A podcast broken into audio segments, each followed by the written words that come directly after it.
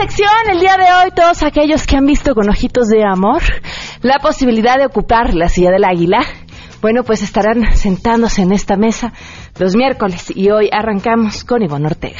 Quiero ser candidata de mi partido, quiero buscar la candidatura, quiero buscar y estar cerca de la gente, regresar a lo que hemos, de lo que nos hemos alejado los políticos de los ciudadanos, de regresar a un gobierno sensible, un gobierno que escucha y que puede gobernar junto con la gente. Van a tomar un avión próximamente. Bueno, pues cuáles son estas eh, modificaciones que entraron en vigor ya a la ley de aviación civil. Lo vamos a comentar más adelante. También buenas noticias y muchas cosas más. Arrancamos a todo terreno. MBS Radio presenta a Pamela Cerdeira en A Todo Terreno, donde la noticia eres tú.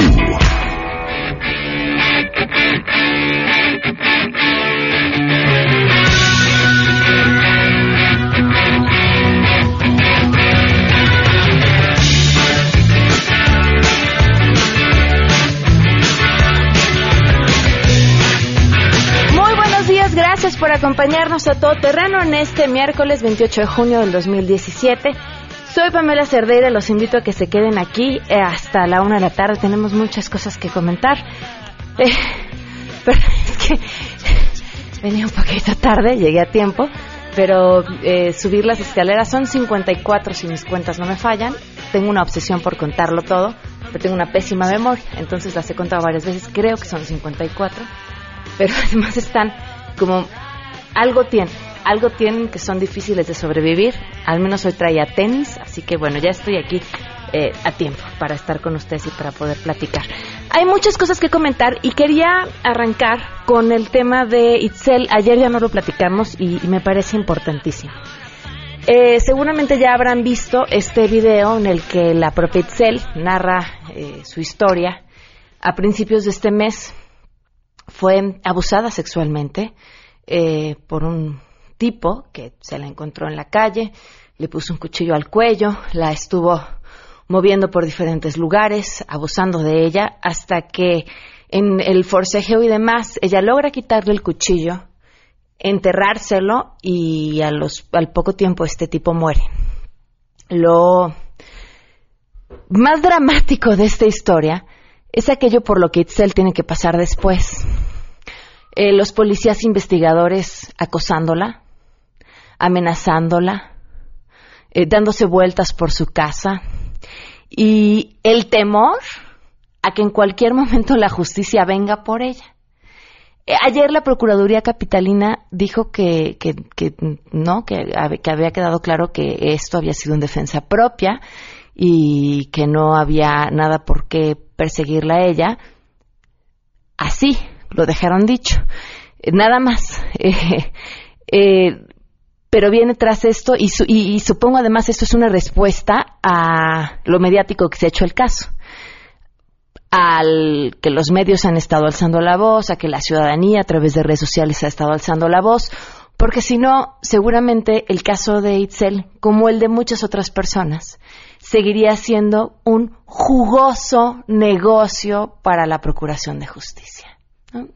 Aquí tenemos esta víctima que podríamos acusarla de asesinato y que entonces vamos a sacarle todo el dinero del mundo para que no vaya a prisión, porque seguramente sus papás harán todo lo que esté a su alcance para que no vaya a prisión. ¿Se acuerdan del caso del maestro? Que aquí les comentamos, su mujer muere y lo mismo sucede. El Ministerio Público hace todo lo posible por sacarle todo el dinero que se pueda, él se niega y entonces va a prisión. En lo que averiguan si fue o no responsable de la muerte de su esposa, que no lo fue, su esposa se asfixió, pues el señor pasa meses en prisión por no haber querido dar, que además era lo correcto, una lana al Ministerio Público. Pero hay algo al caso de Itzel que a mí me parece todavía, vaya, no sé si peor, porque creo que no, no es comparable, pero a mí me parece dramático y es que en este espacio siempre hemos buscado, y creo que tenemos que hacerlo así, qué nos toca como ciudadanos. Miren, no hay gobierno que alcance, ¿eh? no hay mejor gobierno del mundo. Si nosotros somos ciudadanos de quinta, vamos a tener gobernantes de quinta. Y veía y veía este testimonio de Itzel y hago una pequeña edición que les comparto del testimonio, porque a mí esto es lo que me estremeció aún más. No solo oír lo que el tipo le hizo, no solo oír cómo después es, es buscada por, por las propias autoridades, sino cuántos ciudadanos estuvieron a su lado, se cruzaron con ella, vieron lo que podía haber pasado y no hicieron absolutamente nada. Eh, les comparto, a más que lo pueda abrir, ¿verdad? Este fragmento, eh, que es solo una breve edición de lo que, de las veces en las que nosotros, nosotros los ciudadanos de a pie, pudimos haber hecho algo. Y comencé a correr con la esperanza de que hubiera gente que pudiera ayudarme ahí. Y fue cuando este tipo llegó y me abrazó del cuello con un cuchillo. Caminamos por una calle oscura que está cerca de ahí y había gente que nos miraba raro. Se daba cuenta de que algo estaba mal ahí. Y no hacía nada. O sea, solamente nos miraba y hizo lo mismo varias veces. En lugares donde la gente pasaba, los carros pasaban, no, no hicieron nada empecé a llorar y, me puse mi ropa. Realmente pedía auxilio y nadie, nadie hacía caso. Creo que tenemos una enorme reflexión que hacer, todos como ciudadanos, y al jefe de gobierno, si no se encuentra en alguno de sus eh, tours eh, por la República Mexicana o en cualquier otro país, pues ojalá también responda porque algo, algo muy grave está pasando en la Ciudad de México y, mientras tanto vamos por la vida presumiendo al abogado en tu casa, al doctor en tu casa, este, el pito de Mancera y, bueno, y, y, vemos cuáles son los resultados. Vamos con mi compañero Oscar Palacios y la información.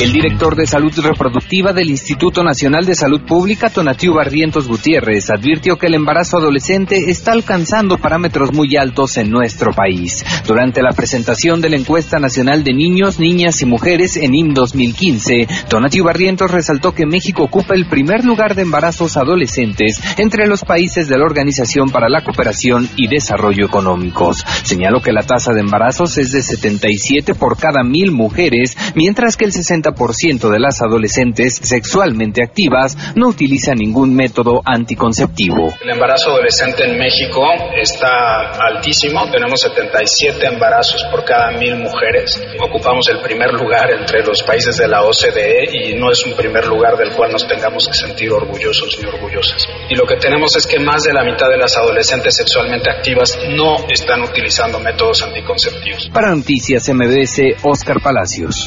Dañada en 2013 por una limpieza incorrecta con ácido nítrico, este miércoles 28 de junio se exhibe completamente restaurada la estatua de Carlos IV montado en su caballo realizada por Manuel Dolzá con una inversión de 7.5 millones de pesos. La restauración integral al monumento entre 2016 y 2017 implicó la restauración de la escultura metálica, el basamento y el pedestal. De ello habla Miguel Ángel Mancera, el jefe de gobierno de la Ciudad de México. Hoy esta figura ecuestre vuelve a dar realce a la historia y al rescate de nuestro, eh, pues de, eso, de nuestra historia, de nuestro origen, de lo que somos y de lo que representa esta ciudad desde el punto de vista cultural, de la gran potencia que tiene. Informó Rocío Méndez.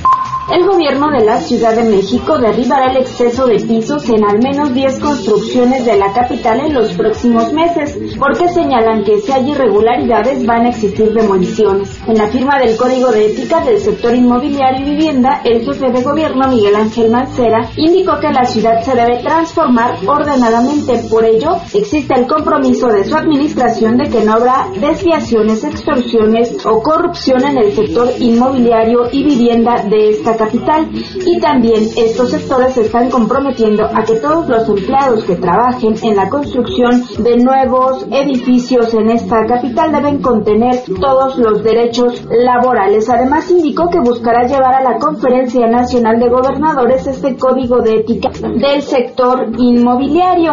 Por su parte, Lidia Álvarez, quien es integrante de la Canadevi, pidió diferenciar entre las empresas que no hacen las cosas conforme a lo que dicta el marco normativo y solicitó solicitó cambios a la legislación local que permitan desarrollar vivienda de bajo costo. Reportó Ernestina Álvarez Guillén.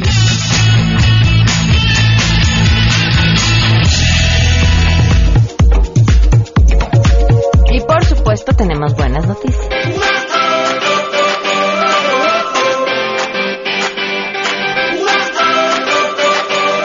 Portador de buenas noticias, Julio César Gómez Mancilla, investigador del Instituto Politécnico Nacional. Julio César, ¿cómo estás? Muy buenas tardes.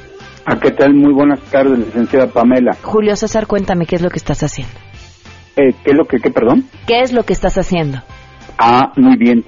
Estoy buscando soluciones efectivas al problema de la contaminación ambiental del aire en las zonas metropolitanas. En este caso, me interesa iniciar con la más problemática, que es la zona metropolitana de la Ciudad de México. ¿Y cómo vas? Vamos bastante bien. Eh, estamos haciendo sinergia con varias eh, personalidades y también deseo aumentar la cantidad de personas que se puedan adherir a mi proyecto. es decir, necesitaría eh, tener mayor cantidad de estudiantes de doctorado que vengan a realizar su investigación en esta área para que se beneficien ellos mismos, se integren a un, un equipo de investigación de muy alto nivel y que contribuyan a solucionar este problema tecnológico, porque necesitamos enfocarlo, licenciada, de manera tecnológica y de manera científica para lograr resultados.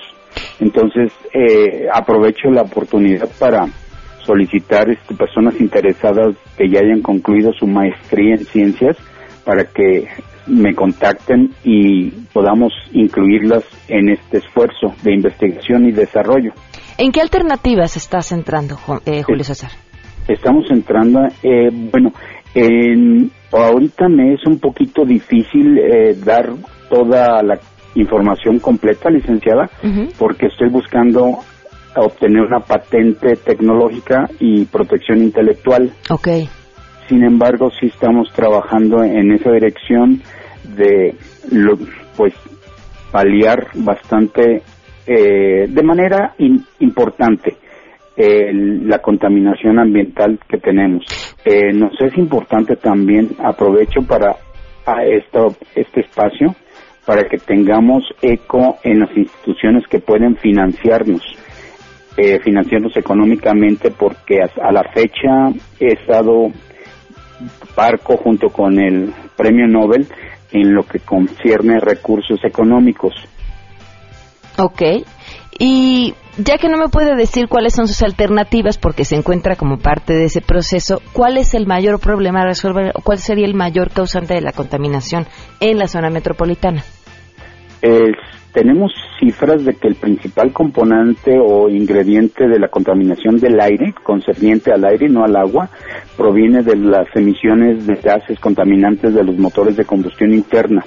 Aproximadamente es un 56% de la contaminación del aire de ozono, que bueno, precursores de ozono, dióxido de carbono, monóxido de carbono, eh, NOx o lo que son los eh, nitratos de oxígeno dobles, que provienen de autos, vehículos, diésel, transportes eh, de camiones, básicamente los que consumen gasolina y diésel. ¿Y, esta alternativa en la que está trabajando se enfocaría en este, que es el principal problema? Sí, porque tenemos una oportunidad buena de hacer, de tener impacto. Y una forma inteligente de enfocar el problema sería en el área donde hay mucha tela de donde cortar, que sería precisamente incidiendo sobre los vehículos de automotores de, de, de combustión interna, ya sean de chispa o ya sean de compresión como los de diésel. A ver, y en este afán de buscar eh, recursos, ¿le preocupa o ha visto que quizá el estar trastocando negocios de otros, digo, lo digo sin saber bien de qué se trata esta alternativa, pero desde el combustible hasta la industria de los vehículos, pudieran ser eh, una traba o algún problema que le dificulte sacar este proyecto adelante? Es totalmente pertinente y cierta su observación, licenciada. Eh, la industria automotriz y los intereses creados alrededor de estos eh, industria y el uso de ella es bastante alto y yo estoy seguro que sí tendremos tendremos este, dificultades en esta dirección un poco o un mediano, no lo sé todavía evaluar, pero sí definitivamente se trastocan intereses eh, que pudieran eh, bloquear o tal vez no bloquear, pero obstaculizar o situaciones de ese estilo. Le voy a pedir un favor, ya que lo tenga registrado, vuelva a ponerse en contacto con nosotros para platicar más sobre ese sistema y mientras tanto compártanos una dirección de correo electrónico para que quien esté interesado pueda contactarlo. Ah, con todo gusto. Eh, la dirección del correo electrónico donde podrían contactarme sería Gómez Mancilla, eh, todo escrito en letras minúsculas y sin punto en medio. Eh, Gómez Mancilla con Z, escrito Gómez con Z y Mancilla con C de casa, sin que sea plural, sino singular Mancilla, arroba gmail.com. Ok. Julio César, muchas gracias por habernos acompañado esta tarde. Ah, muchísimas gracias, licenciado, a usted, y le agradezco mucho y ah, soy un aficionado de su programa. Ah, muchísimas gracias, qué honor. Hasta luego. de nada, hasta luego, gracias. Muchas gracias. 12 con 20, vamos a una pausa y continuamos. Más adelante, a todo terreno. Ahora sí, ¿cuáles son estos nuevos derechos que tenemos al usar un avión y, y cómo hacerlos valer? De eso platicaremos al regreso. Si te perdiste el programa A Todo Terreno con Pamela Cerdeira, lo puedes escuchar descargando nuestro podcast en www.noticiasmbs.com. Pamela Cerdeira regresa con más en A Todo Terreno, donde la noticia eres tú. Marca el 5166125.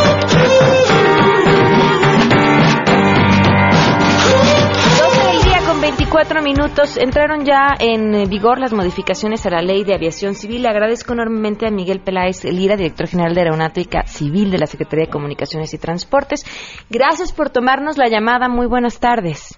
Muy buenas tardes, Pamela. Con todo gusto estamos a sus órdenes. ¿Qué es lo, importante que tenga el público que nos está escuchando en mente sobre lo que entró en vigor? Eh, eh, bueno, estas reformas obedecen a, un trabajo muy fuerte, muy coordinado, eh, muy estrecho eh, con la Cámara de Diputados, con su con su comisión de transporte, con la con la Procuraduría Federal del Consumidor, con la Cámara Nacional del Aerotransporte y por supuesto con la Secretaría de Comunicaciones y Transportes a través de su Dirección de Aeronáutica Civil. Eh, afortunadamente los resultados son eh, bastante, bastante eh, eh, privilegiados para nuestros pasajeros, eh, que ahora a partir de esta ocasión, de esta eh, de este decreto que entró en vigor el día de ayer, tienen la tendrán la certeza, tienen y tendrán la certeza de eh, sus derechos, pero también sus obligaciones a cumplir con respecto a las líneas aéreas y a sus vuelos eh, a través de ellas. ¿no? Eh, entre estas modificaciones están eh, las sanciones, bueno, y lo que tendrían que pagar las aerolíneas a los usuarios en caso de retrasos. Me llama la atención una cosa y quería preguntárselo. Eh, esto es si el retraso obedece o es responsabilidad de la aerolínea. Eh, ¿Cómo determinarlo? Porque la constante de las aerolíneas ha sido culpar, por ejemplo, en la Ciudad de México, al aeropuerto de la Ciudad de México por los problemas de los retrasos y no asumirlo. ¿Quién, quién, va a definir de quién es realmente la responsabilidad? Eh, eh, eh muy bien, empezaría por, por decir efectivamente, como usted lo acaba de mencionar, esto eh, aplica siempre y cuando la responsabilidad sea imputable a la, a la aerolínea. Ahora, ¿cómo se determina esa imputabilidad? Se determina a través de un comité de operación y horarios, así se llama, comité por ley formado en cada aeropuerto, comité de operación y horarios, que tiene un subcomité de demoras. Este subcomité de demoras tiene la función de llevar a cabo los análisis de todas las operaciones con demora que sufren eh, en el aeropuerto. Este subcomité está formado por la autoridad aeronáutica y por la administración del aeropuerto y eh, por CNA, Servicios a la Navegación del Espacio Mexicano. Son las tres instituciones que forman parte eh, eh, en la toma de decisiones para deslindar responsabilidades y imputar a quien corresponda la responsabilidad por la demora en cada una de las operaciones.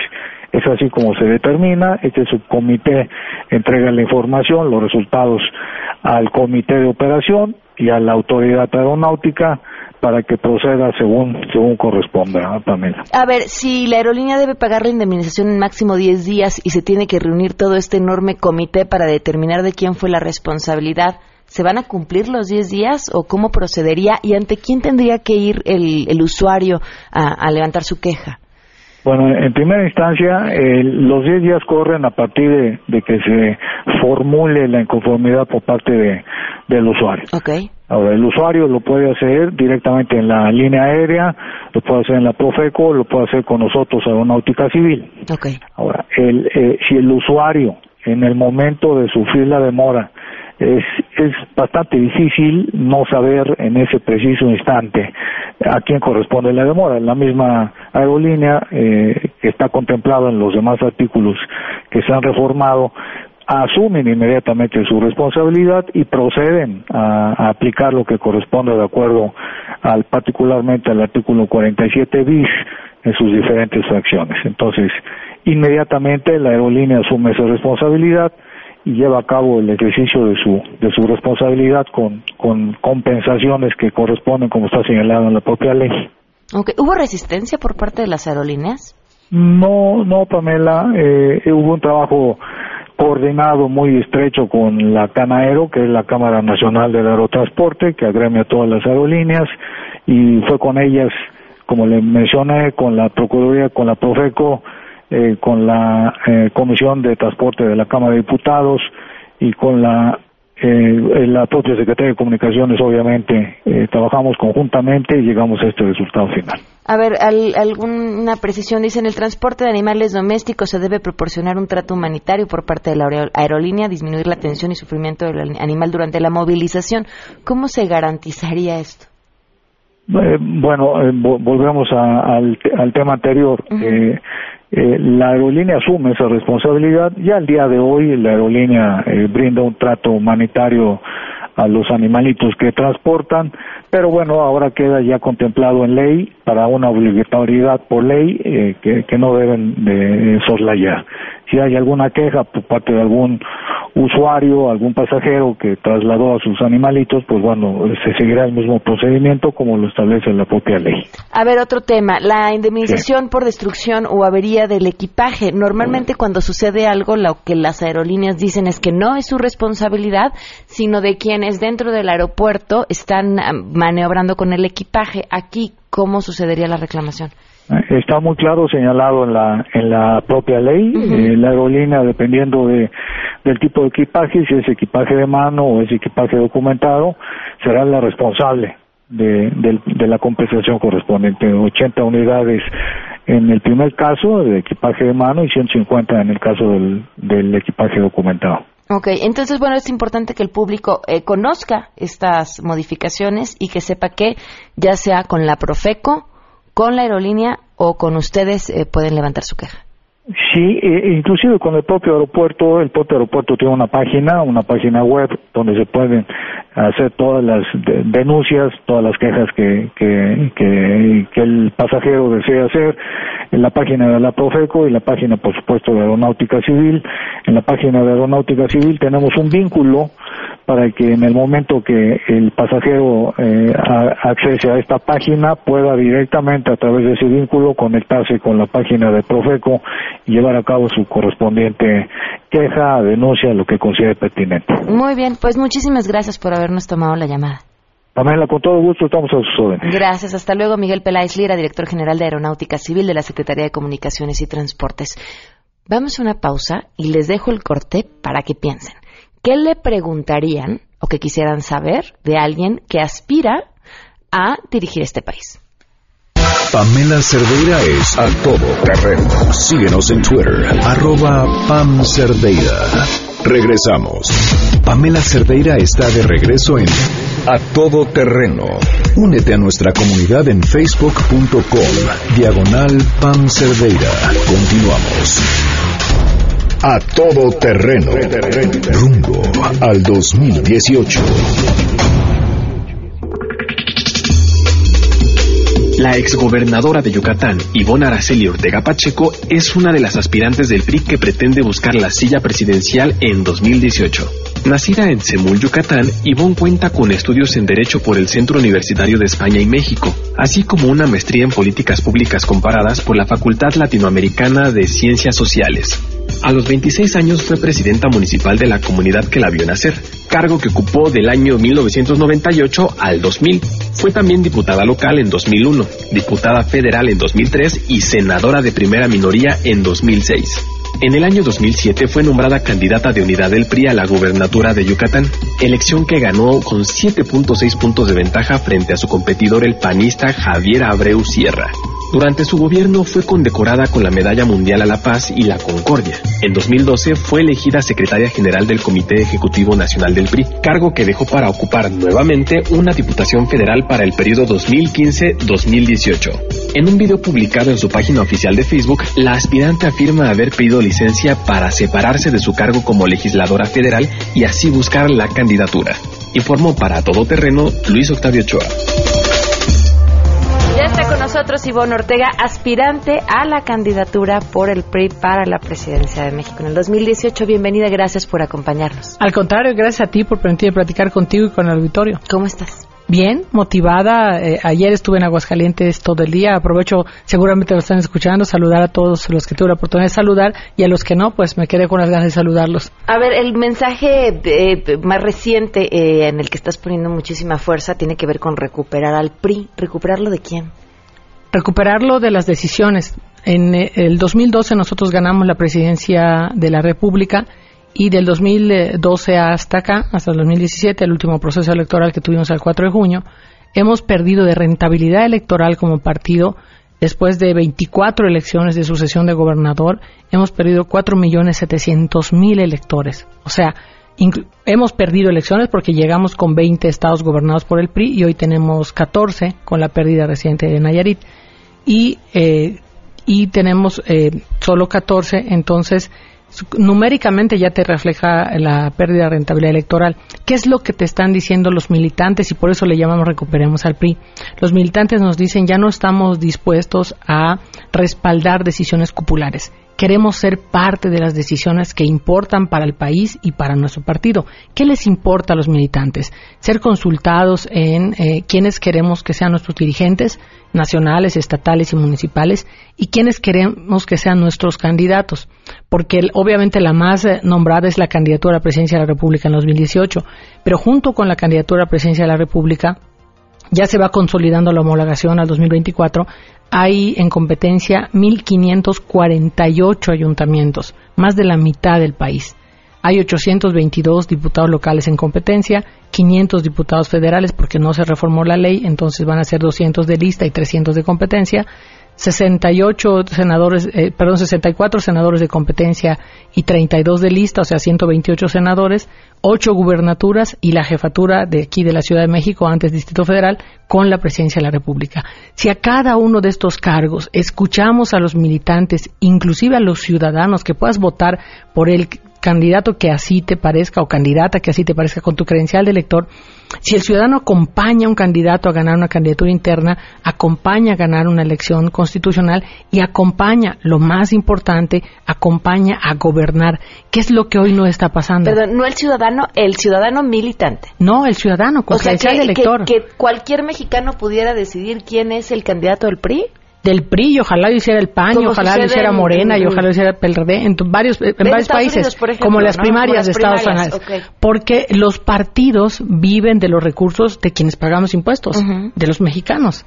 Si nosotros mantenemos a los partidos, que por cierto se gasta bastante dinero en los partidos y en las campañas electorales, si nosotros estamos manteniendo a los partidos, pues las decisiones fundamentales, que son las dirigencias y las candidaturas, pues que las consulten a los ciudadanos.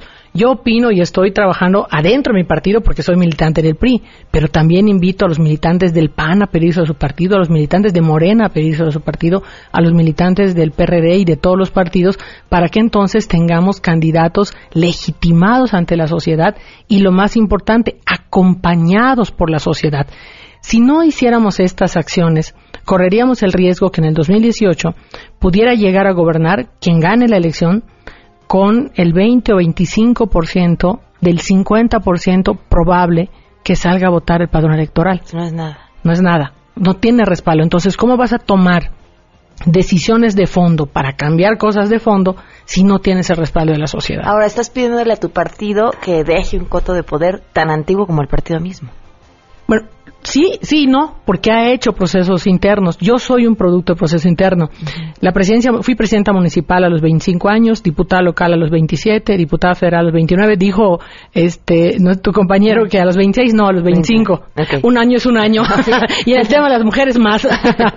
a los 25 fui presidenta municipal, a los 27 diputada local, a los 29 diputada federal, a los 33 secretaria de la mesa directiva y senadora, secretaria del Senado, y a los 34 la, mujer, la primera mujer gobernadora electa en Yucatán. Terminé el gobierno 39. Y en cada uno de estos procesos, salvo el Senado, fue de interna, consulta abierta a los ciudadanos y constitucional. En la presidencia municipal votó el 84% del padrón electoral. ¿Hay machismo en el PRI?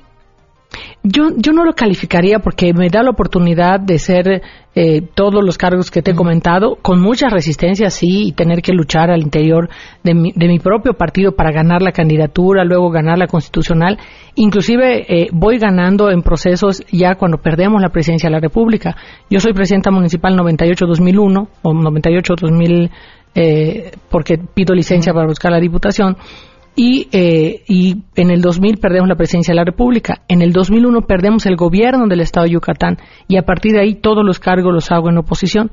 Entonces entiendo que el verdadero valor de un político, el que fuera, el que aspire, que es válido, quienes aspiren a lo que aspiren, puedan ser legitimados con la consulta de entrada a sus militantes, pero ojalá pueda ser a la ciudadanía. Ya que hablábamos acerca de los cargos en los que has estado, te voy a pedir que del 1 al 10 te pongas una calificación como presidenta municipal. Uy, creo que no sería yo la que pudiera calificarme, tendrían que ser los electores, pero te puedo poner un ejemplo. El pueblo en el que nací, en el que vivo todavía, ahí está mi domicilio, eh, eh, mi credencial de elector sigue estando en Semul, mi domicilio sigue estando en Semul, ahora estoy el mayor tiempo aquí en la Ciudad de México por mi propia aspiración, pero ha votado mi pueblo nueve veces por mí como gobernadora? Igual, creo que no me corresponde a mí hacer la, calificación, sino a los que goberné, a los que tuve la oportunidad de... Ok, voy a cambiarte la pregunta, porque ya, ya veo que no te vas a poner una calificación. Estaría mal, ¿no?, que te estuvieras No, entonces te voy a preguntar, ¿qué te faltó hacer cuando fuiste gobernadora? Me faltó tiempo, porque eh, precisamente por esta homologación el periodo en el que yo soy gobernadora son solo cinco años y dos meses. En lugar de eh, lastimar al, siguiente eh, contendiente, lo que hicimos es que se sacrificaron los diez meses de mi propia administración para homologar la elección. Lo que hacen, por ejemplo, ahorita Puebla va a tener un gobierno de 18 meses, Veracruz también tiene un gobierno de 18 meses. En el caso nuestro, redujimos 10 meses de, el, Congreso, no yo, el Congreso redujo 10 meses de la administración y me faltó un poco de tiempo. Inclusive saqué la cuenta de cuántas horas necesitaba trabajar para equilibrar esos 10 meses que los ciudadanos tienen la culpa de la homologación. Yo trabajé siendo gobernadora 20 horas al día por 5 años y 2 meses sin descansar. 24 de diciembre, 25 de diciembre, 31 de diciembre, 1 de enero, porque no, no cabía un día para poder no darle buenas cuentas a Yucatán me, me, eh, me congratulo decirte, por ejemplo, llego al gobierno, Yucatán era el estado número 24 en tema de corrupción. Y cuando termino el gobierno es el número 4.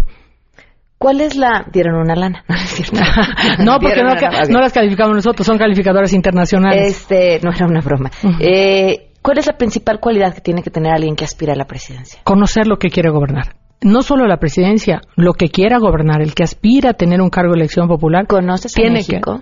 Que, pues de entrada, ahorita, en la propia aspiración, a partir de que pido licencia y me separo del cargo, porque una de las cosas que la gente demanda es que no se use el recurso público en una aspiración personal. Yo digo, ¿qué tengo de mi haber de recurso público y lo que tenía era mi dieta o salario como diputada federal? Decido pedir licencia me separo del cargo, no tengo un solo centavo de recurso público en esta aspiración. Estoy iniciando la segunda vuelta a todo el país. Ya estuve en Baja California, en Michoacán, ayer estuve en Aguascalientes, en unos días más voy a estar en Chiapas y en Tabasco y seguiré recorriendo el país. No es lo mismo que yo te cuente eh, cómo están las alcantarillas de Tijuana a que tú puedas entrar y ver cómo están las alcantarillas de Tijuana No es lo mismo que te diga lo que está produciendo Michoacán en temas de berries, eh, fresa, frambuesa y todos los frutos rojos, además que conocemos que son los principales exportadores de aguacate, a que estés en el lugar y digas, oye, pues aquí no hay una técnica agropecuaria, una ingeniería agronómica que le dé valor agregado a lo que ya tenemos de manera natural. Si tú recorres el país y, estás en el lugar donde la gente está viviendo el problema, el mejor asesor que puede tener un político es el que vive el problema todos los días. Cuando alguien se acerca y te comenta un problema, también te comenta la posible solución. ¿Dejas el recurso público para poder hacer esto? ¿Cómo lo estás financiando? Con mis recursos personales, eh, obviamente con un grandísimo esfuerzo porque soy empresaria, tengo diferentes en negocios que los empecé cuando tenía 12 años, por cierto, para que no vaya a empezar a, así desde que tenía 12 años empecé mi granja porcícola, que es en la que creí que sería el futuro, no me equivoqué, tengo otros, de hecho aprovecho, voy a aprovechar, tengo un restaurante aquí en la Ciudad de México, se llama Casona La Yucateca, el que quiera comer comida yucateca, Moler 56, casi esquina con Mazarik.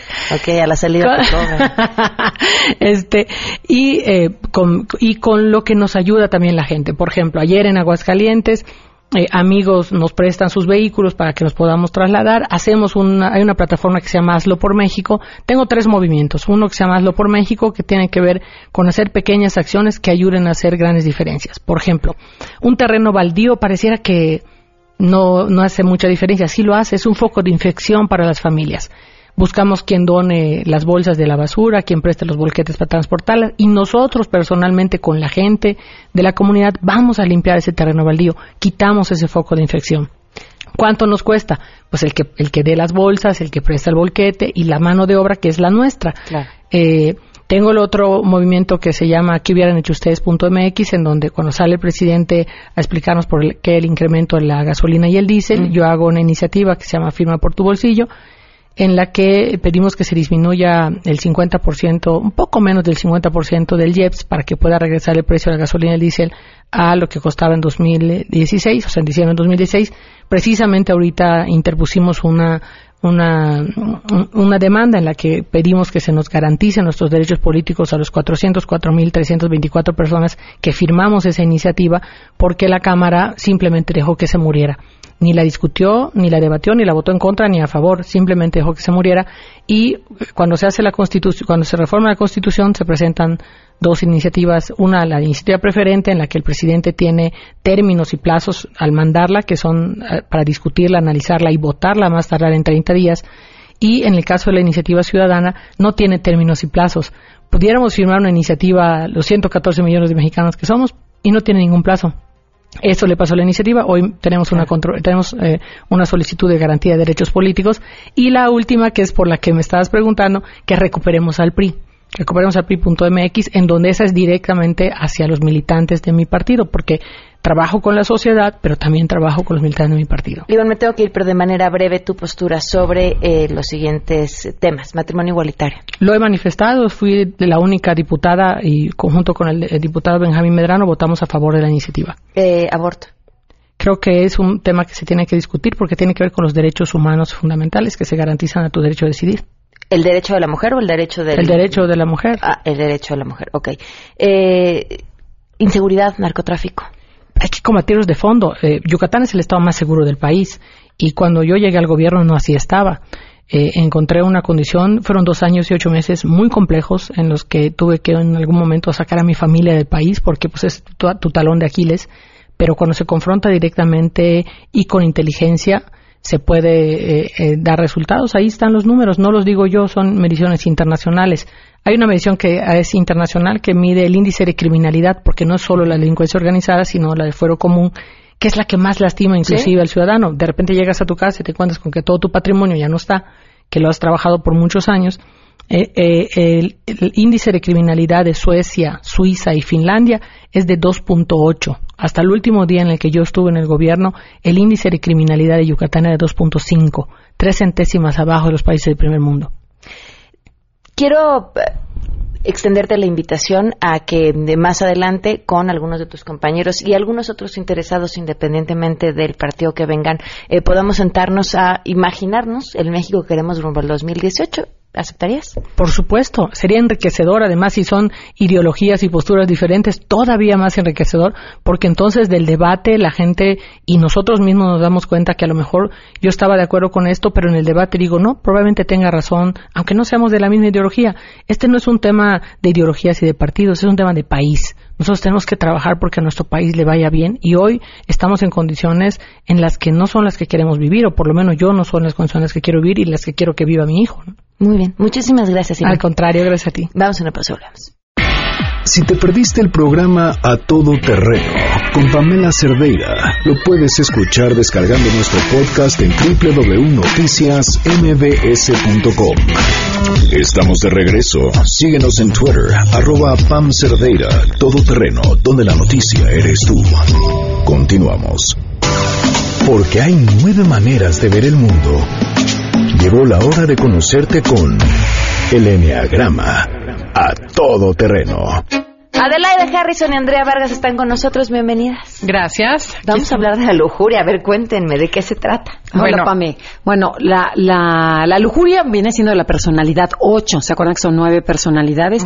Esta es visceral. O sea, que son personas que perciben la vida desde el cuerpo. O sea, son terrestres, están aterrizados. Son personas muy poderosas, son líderes naturales. O sea, cuando llega un 8 te das cuenta. O sea, su presencia se siente, respiran doble, eh, hablan fuerte eh, dicen, hacen aquí tuviste, ¿te acuerdas que tuviste una abogada? Ocho, así que era. Ah, claro, así, muy simpática, muy Pues simpática, sí. muy agradable. Encendió a todo mundo. Exactamente. Y, y su pasión, el punto ciego, se llama lujuria. Así es, pero la lujuria no solamente es sexual, porque todos tenemos entendido que hay sexo. No, el- es esa necesidad de tener más, de poseer al otro, pero nunca hay límite. O sea, si te controlo físicamente, quiero controlar tu mente, tus emociones, quiero ser dueño del otro, o dueño de la situación, o dueño de la comida, o dueño del poder. O sea, es esa necesidad de tener más. Y ella nos lo decía, ¿eh? A- a- dice, yo lo que quiero y lo que necesito es hacer dinero y tener más y cada vez más porque me siento me siento pobre. Nos decía que coches tenía y me y, siento te, y te pobre. acuerdas que decía que tenía muchos coches, o sea, muchos autos. Esta es la sensación de expansión, o sea, yo quiero que se sienta, por ejemplo, los castillos grandes de Europa, las catedrales, todas son hechas por ochos. Es un exceso de lo mismo, de lo que me gusta, quiero mucho. Si ¿Y me gusta qué? la Coca-Cola, quiero 10, pero y que nunca falte. Porque tiene miedo a ser vulnerable. Y entonces el 8 cuando se siente débil exagera más la fuerza, exagera más la energía. Y ese es el trabajo de la lujuria o del 8 y de todos los que tenemos ese sentimiento de necesitar más. Es ver por qué estás queriendo más control, más de todo. Porque abajo hay una carencia, una sensación de ser débil o de ser vulnerable. Entonces el chiste es darte cuenta de eso, aceptarlo, porque una vez que lo aceptas dejas de cubrirlo.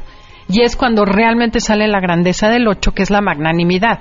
No es controlar, sino es dar a rabiales, porque son gente muy generosa, pero los atora esa sensación de vulnerabilidad y eso hace que sean controladores, que se vuelvan muy compradores, que quieran de todo, excesivos en todo. Y por ejemplo, cuando lo que tiene de chistoso es que, por ejemplo, cuando quieres, te gusta una blusa, quieres 10 blusas, un zapato, 10 zapatos, o sea, todo en grande. Y cuando sientes eso, o trabajar y trabajo en exceso, negocios en exceso, me siento perfecto, me siento muy bien, la adrenalina está en mi cuerpo. Y lo que dice Adelaida es porque no quiero tocar esa vulnerabilidad que dices, ¿qué me falta? No quiero que me vean. Ahí, ahí está el, el gancho del 8. No, no es que sea yo fanática de la lujuria, pero nos falta, yo quiero más programa. Eh, pero retomamos este tema la próxima semana. Claro, sí. Los sábados, Enneagrama Conócete a las 12 del día y síganlas en Twitter y en Facebook, Conócete Enneagrama y Enneagrama Conócete MBS. Conócete MBS, el, El- Twitter y el Facebook es Enneagrama Conócete. Perfecto. Muchísimas gracias. A ti. Gracias a ti. Nos Adiós. vemos. MBS Radio presentó a Pamela Cerdeira en A Todo Terreno. Te esperamos en la siguiente emisión, A Todo Terreno, donde la noticia eres tú. MBS Radio, en entretenimiento, estamos contigo.